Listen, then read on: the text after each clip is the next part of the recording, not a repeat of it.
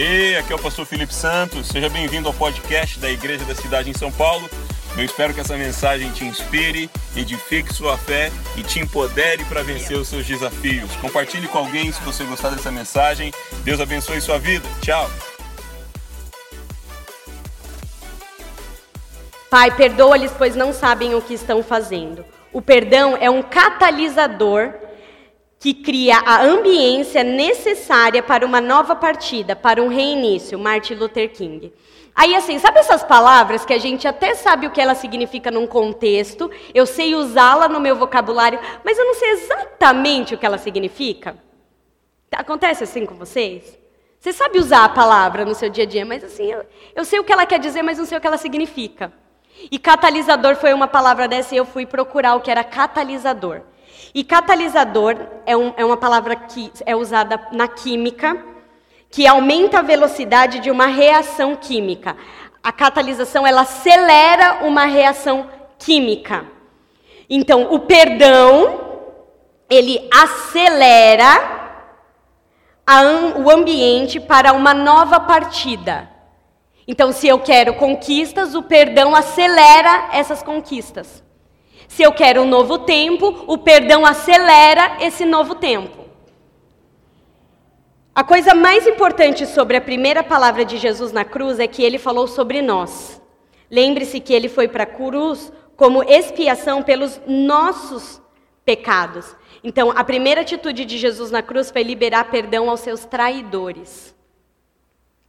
Se alguém te trair hoje, o que, você faz?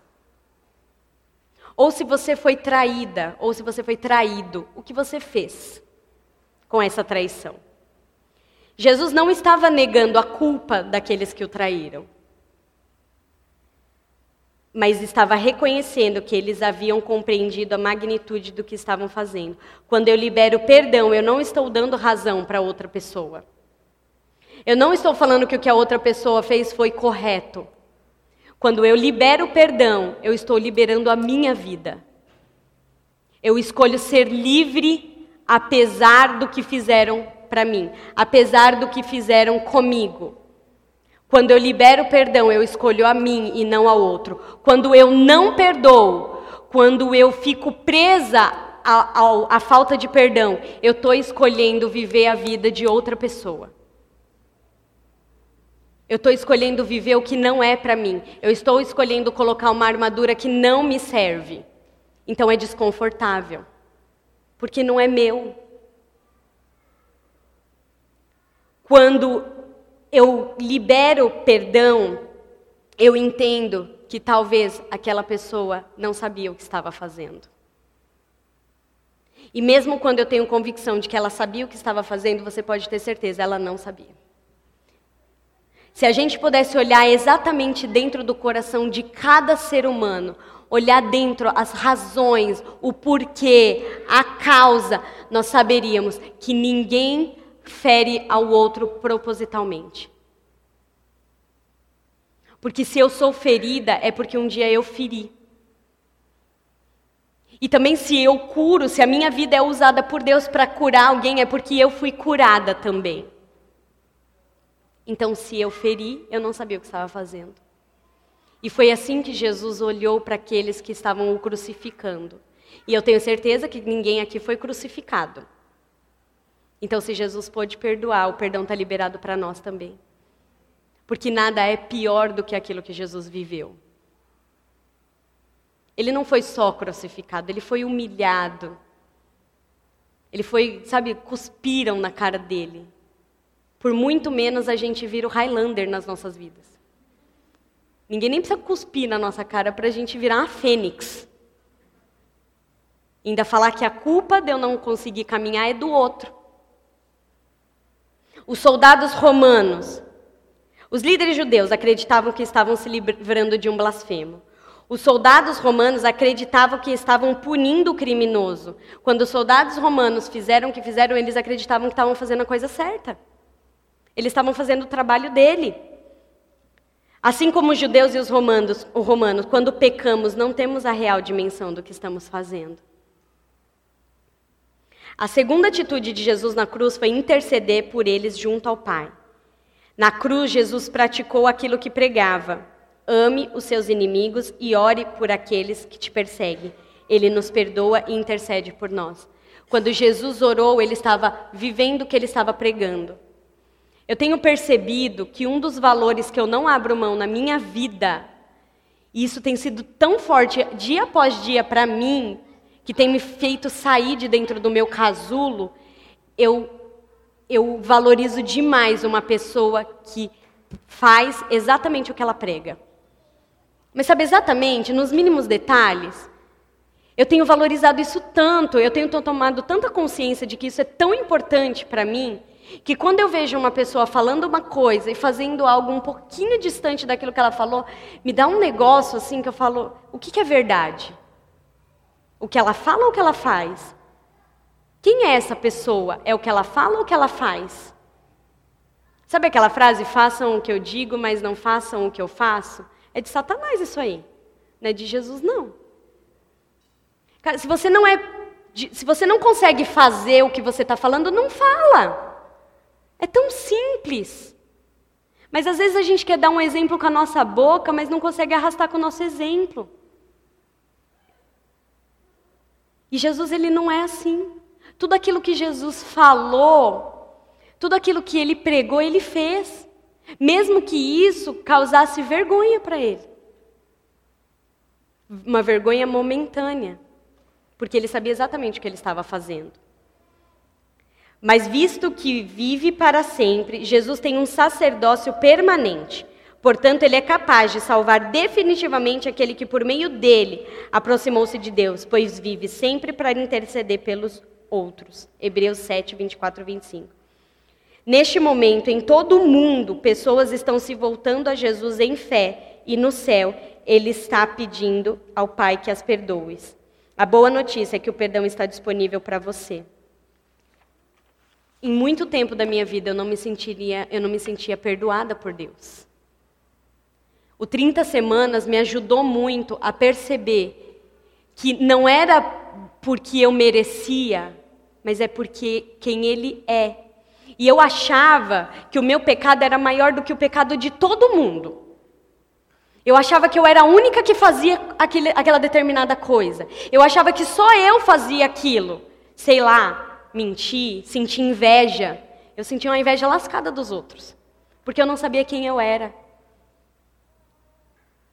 Mas nós estamos num ambiente tão seguro, mas tão seguro que quando eu vejo as pessoas falarem, eu não me sinto superior.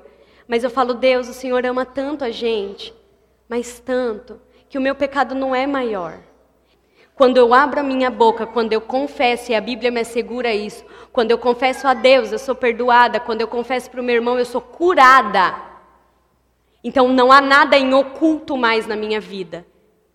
E não importa o pecado que você cometeu, não importa o que você sente quando você olha para o seu irmão. Quem conhece, quem te vê já está vendo. E ele te perdoa. E ele te chama exatamente como você está. Sabe que pessoas que falam, não, mas eu não estou pronta para ir para a igreja, porque eu preciso arrumar muita coisa na minha vida, você não vai conseguir. Porque é exatamente no ambiente da igreja que tudo aquilo que você precisa consertar, você vai conseguir. Deus está em todos os lugares, Ele está, mas há um poder na unidade. Há um poder no confessar um para o outro. E o 30 Semanas é um ótimo ambiente para isso. E eu não tenho vergonha mais de falar meus, das minhas piores cracas. Porque quando eu decidi abrir minha boca, eu fui curada. Então agora, quando eu vejo que há algo de ruim em mim, eu já procuro alguém para falar, porque eu não quero mais isso na minha vida.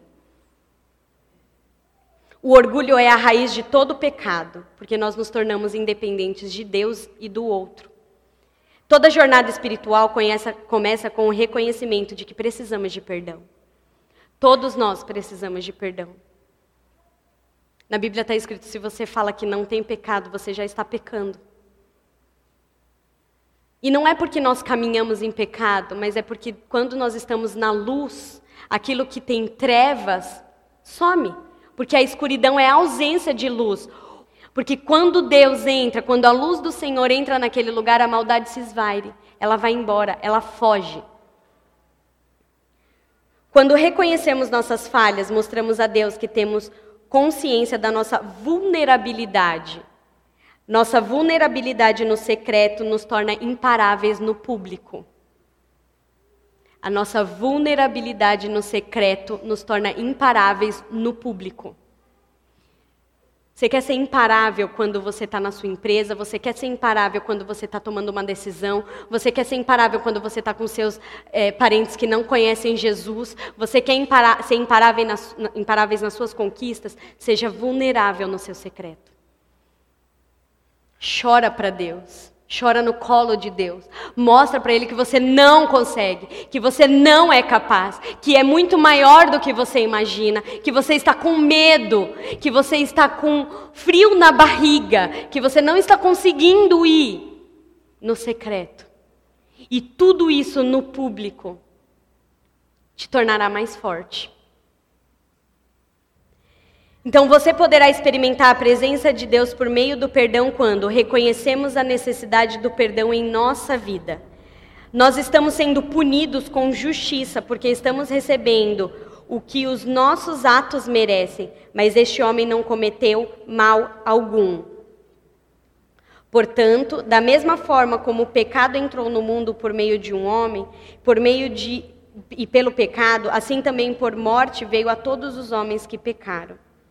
Reconhecer é o primeiro passo nesta jornada de milagres em Jesus. Ainda há pecados dentro do seu coração que precisam ser confessados? Reconheça. Traga clareza para a tua vida. Traga clareza para aquilo que não está caminhando. Sabe, é, eu ouço muita gente falar, e eu falei isso durante muito tempo. Ah, eu não consigo fazer isso porque a minha mãe não me deu carinho. Ah, eu não consigo fazer isso porque o meu pai me abandonou. Ah, eu não consigo fazer isso porque a minha mãe me batia, porque o meu pai. E aí a culpa fica em pessoas que não sabiam exatamente o que estavam fazendo. Só que sabe qual é a boa notícia? Não importa o que os meus pais fizeram comigo, importa o dia que eu me converti o que Jesus quer me fazer a partir dali. E, e, tudo aquilo que os meus pais não fizeram ou fizeram comigo já não tem mais tanto poder quanto a presença de Deus na minha vida. O problema é que a gente dá muito mais poder ao que nos faltou do que o que a gente tem. Nós temos Jesus, não temos falta de nada. Se o meu pai e minha mãe não conseguiu suprir aquilo que era importante para mim, quando Jesus chegou, ele já resgatou tudo isso. E aí eu reconheço que sem Ele eu nada posso fazer. E aí o que, que eu faço? Eu perdoo meu pai e minha mãe. Porque um dia eu vou ser mãe e um dia você vai ser pai. E aí, se o seu filho chegar e falar, ah, eu não faço isso porque você não me deu isso? Porque nós estamos suscetíveis a erros, como qualquer pessoa. E aí Jesus vem e limpa, e aí o que, que a gente faz? Na primeira queda, ou no primeiro buraco, na primeira uh, montanha, ah, mas aí é porque minha mãe. Resgate aquilo que Deus tem para você e não aquilo que te faltou. Não ande com faltas, ande com abundância. Jesus conquistou a abundância e a gente fica se pegando a falta. Parece que a gente gosta de faltar alguma coisa para a gente ter quem culpar. Perdoa eles, libera eles para prosperar. E pede perdão para eles. E, e, confessa. Confessa, olha, eu sinto isso porque, porque aconteceu isso no passado e isso dói em mim. Eu tenho certeza que haverá uma movimentação de conquistas dentro da sua casa e da sua família. Às vezes o que está faltando é só isso. É você simplesmente amar e liberar para que você prospere e para que eles prosperem também. Reconheça a sua história. Confesse seus pecados. Então ele disse: Jesus, lembra-te de mim quando entraste no reino. Aquele ladrão reconheceu seus pecados e pediu ajuda para a pessoa certa. Há uma grande diferença entre confessar e justificar os nossos erros. Há uma grande diferença entre arrependimento e remorso. O remorso é o medo das consequências. O que te liberta é o arrependimento, não é o remorso. Quando você tiver com alguma coisa dentro do seu coração e você estiver pedindo para Deus, examine o teu coração. A Bíblia diz: examine, pois, a mim mesmo. Examine o teu coração se o que você está sentindo é arrependimento ou é remorso. Se for arrependimento, a tua vida vai mudar a partir daquele momento. Porque quando há arrependimento, há cura. Mas quando há remorso, há simplesmente medo. Aí a gente vê porque Deus é um, é um Deus misericordioso que não aconteceu nada, e a gente vai e faz de novo. Só que não existe plantar uma coisa e colher outra. As consequências, elas acontecem. E Deus é um Deus justo. Mas a boa notícia é que quando a gente confessa, Ele está lá, disponível para nos curar e nos purificar de todo o pecado, de toda injustiça. A confissão é uma arma poderosa contra mentira, engano e omissão.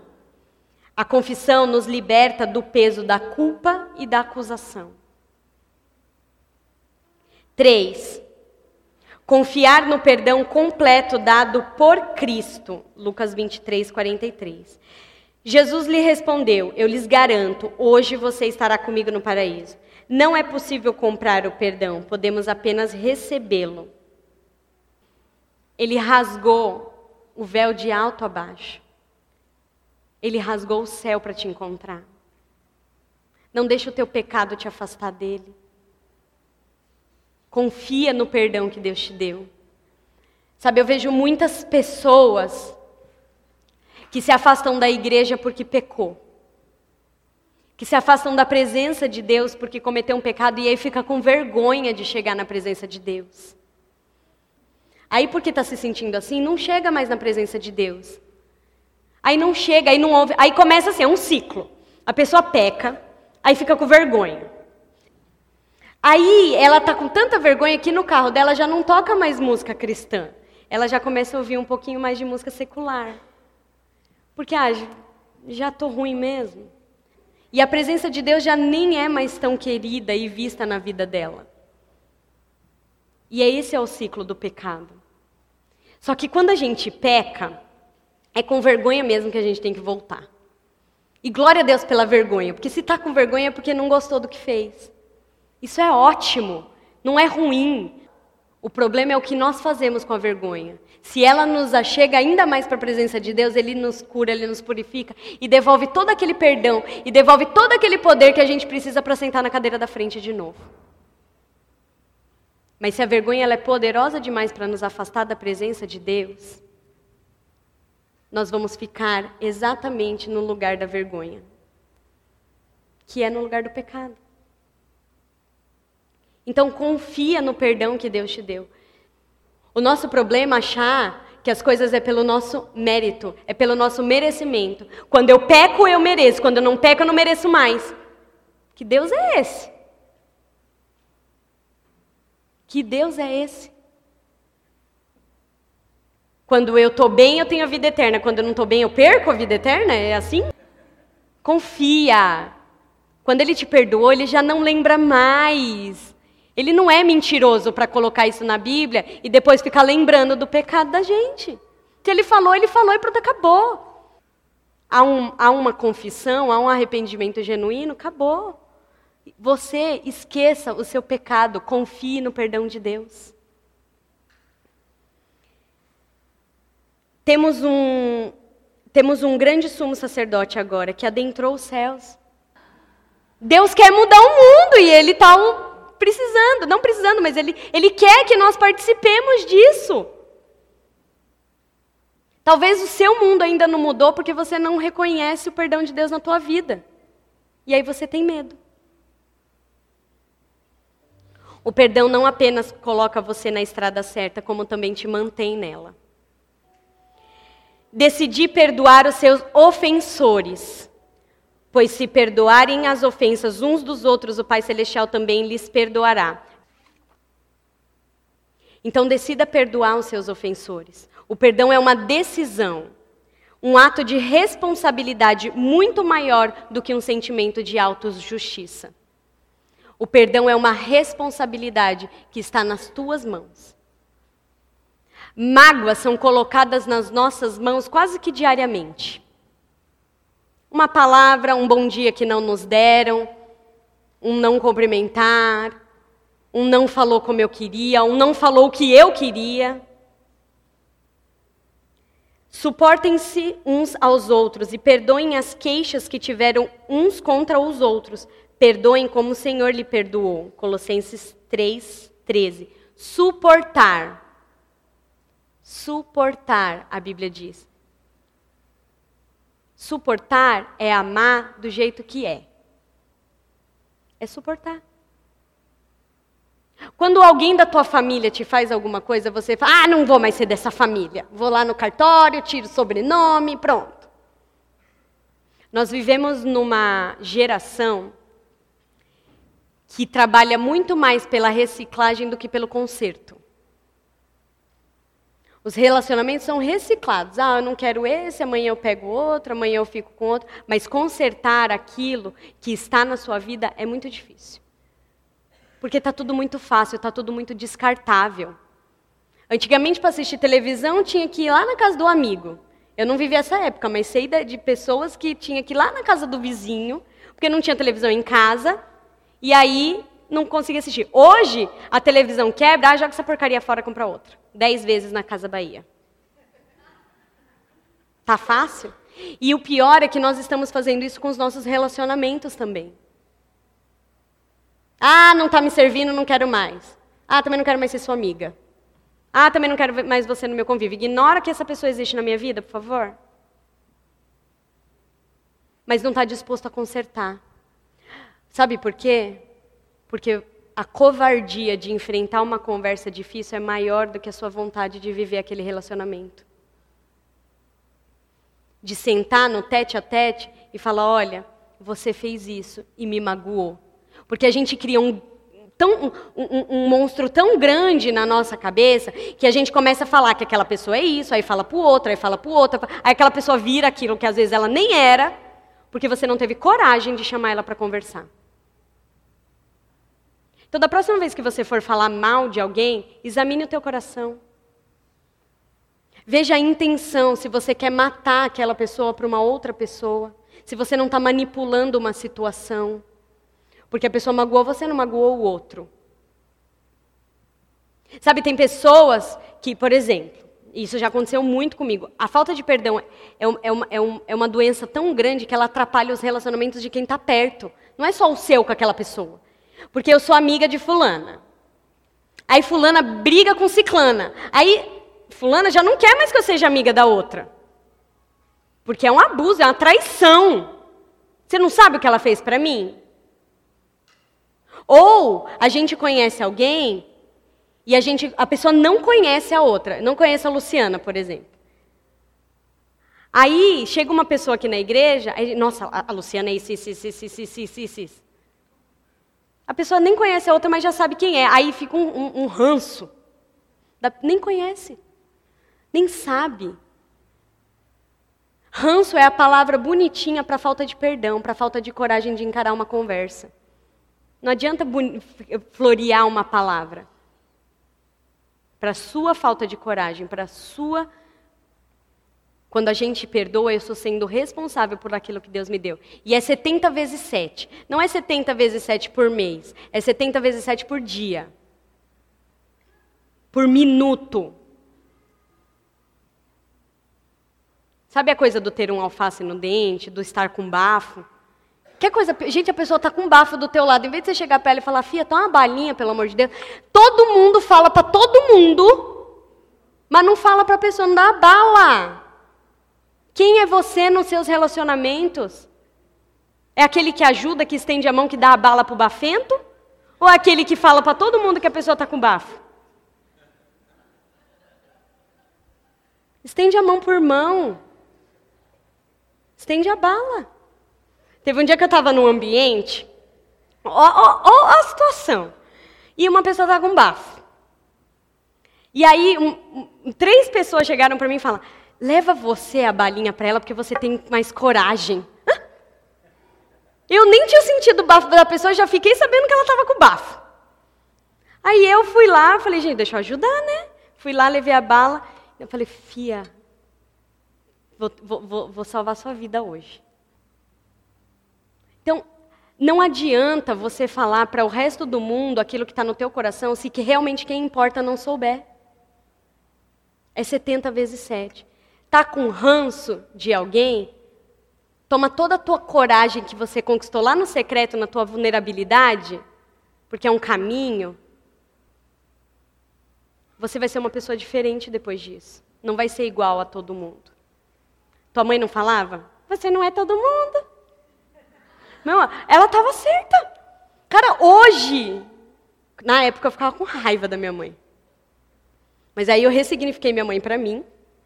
E hoje, quando alguém fala alguma coisa para mim, fala, filha, eu não sou todo mundo. Minha mãe já falava isso para mim. O que, que eu posso fazer diferente do que todo mundo está fazendo? E aí vai parecer que você está obtendo resultados astronômicos. Na verdade, você só está fazendo diferente. Perdoar é libertar as pessoas da prisão em seus sentimentos e emoção. O perdão liberta e libera as pessoas na jornada da sua vida. Imagina que você anda, sabe aqueles, aquelas bolas de, de preso grande assim que é difícil de andar? Alguém já andou com aquilo na, na, no pé? Mas imagina andar com um negócio daquele. É assim que a gente faz quando a gente não liberta uma pessoa da nossa vida. O fardo é tão pesado que a gente não rompe. A tua vida está paralisada, talvez você tenha alguma bola de, de ferro aí no teu pé e não sabe. Examine, pois, o homem a si mesmo. Examine o teu coração. Às vezes é uma coisa tão boba, mas que aquilo vai ficando tão grande dentro de você que aí vira uma liberação de perdão. Não deixa insetos virarem monstros dentro de você. Satanás é astuto. Lembra, ele tem um plano para as nossas vidas e Jesus também tem. Qual é o plano que eu vou escolher? De maneira prática, ore a Deus pedindo força para essa decisão tão importante. Tome a decisão de conversar com alguém se há algo dentro do teu coração que precisa ser resolvido. Sabe, eu tinha uma amiga que ela tinha uma mágoa muito grande do pai dela, só que o pai dela estava morto. E aí? E aí Jesus conduziu ela a ir lá no lugar que o pai dela estava. Não necessariamente precisa ser isso, foi algo que Deus tratou com ela. E ela pôde liberar perdão para o pai dela, que já não estava mais aqui. E ela falou que ela viveu tão leve depois daquilo. A vida dela criou outros rumos e ela pôde criar autoridade sobre o que era liberar perdão. Quem é a pessoa que talvez esteja aprendendo a tua vida?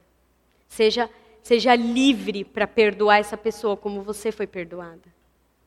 Nós já sentimos o perdão de Deus. Agora que ela, que a, talvez alguém, a, a sua mãe, o seu pai, o seu marido, possa sentir esse perdão através da sua vida. Faça isso de um jeito certo, né? Às vezes você deu ruim lá com a sua esposa, sei lá, aconteceu alguma coisa, aí chega no meio do almoço de família, não preciso falar porque estou sentindo um negócio aqui no meu coração, aí pá, joga o negócio lá na frente de todo mundo, aí vira um auê só. Não.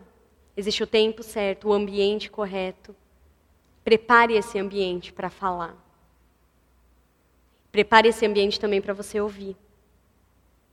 Porque às vezes alguém vai pedir perdão para você e você nem vai saber que fez tal, tomou tal atitude. Às vezes, assim, é uma falta de ajuda.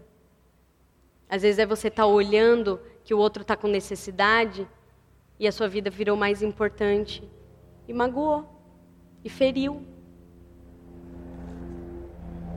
Abra o céu sobre a sua vida. Quinto, aceitar perdoar sem limites o próximo. Então Pedro aproximou-se de Jesus e perguntou: Senhor, quantas vezes deverei perdoar o meu irmão quando ele pecar contra mim? Até sete vezes? Jesus respondeu: Eu lhes digo, não até sete, mas até setenta vezes sete. Jesus não estava dando a Pedro uma nova quantidade para o perdão, mas uma nova perspectiva. Receba essas palavras de Jesus agora. Não há limite para quantas vezes eu irei curar o seu coração partido quando se ferir. Não há limites para o quanto você pode ser livre. Não há limites para o quanto você pode ser livre. Não há limites para o quanto você pode ser livre. Sabe uma frase que mudou a minha vida? Olha aqui para mim, que eu vou falar essa frase para vocês, talvez mude a vida de vocês também. Ninguém me deve nada, mas eu devo tudo a todo mundo. Ninguém me deve nada, mas eu devo tudo a todo mundo. Eu devo a Dona Rosa que limpa aqui a igreja. Eu devo a Tati ao pastor que tem é, conduzido esse rebanho. Eu devo ao meu marido. Eu devo aos meus filhos. Eu devo à minha mãe. Eu devo a vocês que estão me emprestando os seus ouvidos para ouvir aquilo que Deus tem para falar através da minha vida. Eu devo tudo a todo mundo, mas ninguém me deve nada. E quando eu entendo isso e quero viver isso e decido viver isso, eu sou livre para amar sem medida. Eu sou livre para amar infinitamente mais, sem medidas. Ah, mas eu vou parecer uma boba. Ah, mas eu vou parecer um bobo. Sabe que ah, crente é tão idiota. Você prefere ser livre ou pensar o que talvez as pessoas estão falando de você? Perdoe sem limites e viva o poder de Deus sem limites. Perdoe gratuita e generosamente como Jesus perdoa. Conclusão. Pai, perdoa-lhes, pois não sabem o que estão fazendo. Como você se sente hoje? Perdoado, acusado ou condenado? Como você se sente hoje? Deus lhe trouxe aqui para que os seus olhos espirituais sejam abertos e você perceba a grandeza do amor e do perdão de Jesus. Quando estava à mesa com eles, tomou o pão, deu graças, partiu-os e deu a eles. Então os olhos deles foram abertos e o reconheceram. Lucas 24, 30, 31. Qual é a área da tua vida? Qual é o, o, ambiente da tua vida? Qual é o relacionamento da tua vida que você precisa clareza? Que você precisa pôr luz porque ainda está encoberto? Hoje é o dia de reconhecer o perdão de Jesus. Está na hora de você responder a esta palavra nessa jornada na sua vida. Você já recebeu o perdão de Jesus para a sua vida eterna? Bem-aventurados os misericordiosos, pois obterão misericórdia. Bem-aventurados os pacificadores, pois serão chamados filhos de Deus. A escolha do perdão é a escolha da libertação. Você quer ser liber liberto? Escolha perdoar, escolha se sentir perdoado, escolha se sentir perdoada. O perdão padrão da cruz está baseado no amor de Deus. Deus perdoa imediatamente, completamente, repetidamente e gratuitamente. Não há nada, absolutamente nada que você possa fazer para que Deus te ame mais. Não há nada que você possa fazer para que Deus te perdoe mais. Todo perdão ele já te deu. Todo liber... perdão já foi liberado. Deus te perdoa agora, tudo, sempre e de graça. A vingança nos torna igual ao ofensor. O perdão nos torna superior a eles. Você quer ser igual ou você quer ser superior? Seja livre. Sabe a pergunta: você quer ser feliz ou ter razão? Você quer ser feliz? Então escolha ser feliz. Porque muitas vezes nós queremos ser felizes, mas escolhemos ter razão. A gente decidiu, não, eu vou ser feliz. Agora ninguém me segura. Eu vou ser a pessoa mais feliz do mundo. Aí numa discussão você escolhe ter razão. Você briga, briga, briga até você conseguir ter razão. Parabéns. Você conseguiu ter razão. Quantas coisas você perdeu porque você quis ter razão? Quantas coisas, quantas pessoas você perdeu pelo caminho porque você quis ter razão? Quantos corações você perdeu porque você quis ter razão? Quantos corações você perdeu porque você não foi capaz de perdoar? Quantas vezes você se perdeu porque não se sentiu perdoado por Deus? Quantas vezes a razão tomou todo o teu coração e o perdão era uma palavra que você já nem reconhecia mais na tua boca? O perdão é uma condição fundamental para o seu tratamento e cura. Só perdoa. Só se sinta perdoado. Às vezes a gente tem uma facilidade muito grande de, de perdoar as pessoas. Eu sou uma pessoa assim. A gente tem uma facilidade muito grande de, de perdoar. Cada um com seus problemas, ema, ema, ema. E aí eu, eu vi aquela frase e é bem isso. Quando eu vejo pessoas discutindo e querendo ter razão para cima de mim, eu falo amém, Deus abençoe sua vida, vá em paz em nome de Jesus. E eu, eu, eu falo assim, nossa, eu não preciso disso. Eu não preciso disso. Mas muitas vezes na minha vida eu não me sentia perdoada por Deus. É uma via de mão dupla. É o tanto que eu perdoo para o tanto que eu recebo o perdão. Sinta o perdão dos seus pecados agora, em nome de Jesus.